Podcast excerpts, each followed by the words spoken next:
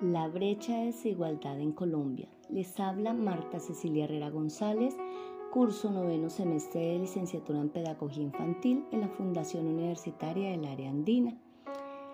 Mi propuesta para la práctica de escuela y comunidad está dirigida a los habitantes del barrio Ramón María Arana del municipio de Líbano, ubicado al norte del departamento del Tolima. Este barrio consta de solo dos cuadras. Se fundó hace más de 30 años para reubicar a, familias afectadas por desastres naturales o en zonas de alto riesgo. El estrato social es de nivel 1.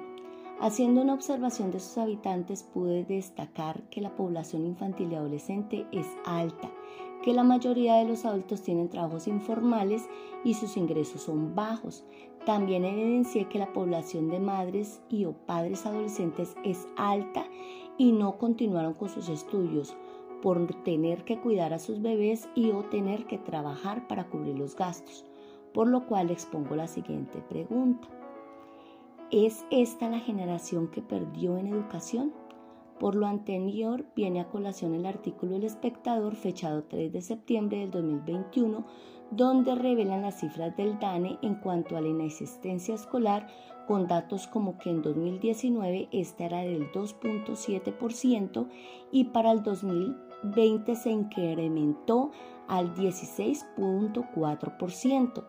La inasistencia rural pasó del 4.8% al 30.1% en 2020. Aumentaron las mujeres cabezas de familia también.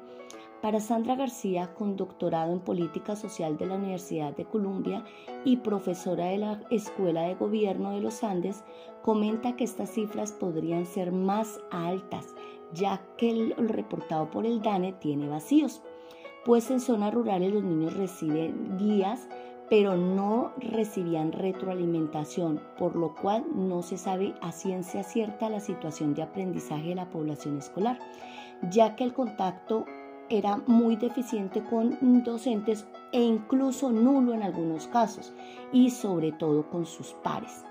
Por lo anterior surgieron muchas incógnitas que quiero compartirles. Primero, ¿qué tanto se pudo afectar el desarrollo cognitivo y socioafectivo de niños y adolescentes? ¿Podremos llegar a saber qué tan grande es el rezago en el aprendizaje? ¿Cómo se puede remediar la deserción escolar en Colombia? ¿Qué pasó con los niños que no asistieron más a clases? ¿Acaso se incrementó el trabajo infantil?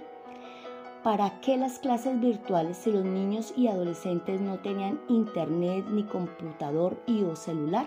Y finalmente, ¿qué pasó con los 70 mil millones de pesos extraviados en el Ministerio de las TIC? En conclusión, según este informe, la inasistencia se aumentó debido a la pandemia y a la mala conectividad, por lo cual puedo dar paso a la deserción escolar, la cual podría significar un retroceso en materia educativa. Por esto, propenderé por indagar las posibles causas en esta población para abordarlas y que vuelvan a tomar el hábito de ir a clases, ya que es vital para su aprendizaje y la socialización con sus pares y desarrollarse para enfrentar la vida adulta con buenas bases. Por el momento me despido de ustedes diciéndoles chicos regresen a clases, es lo mejor que les puede suceder.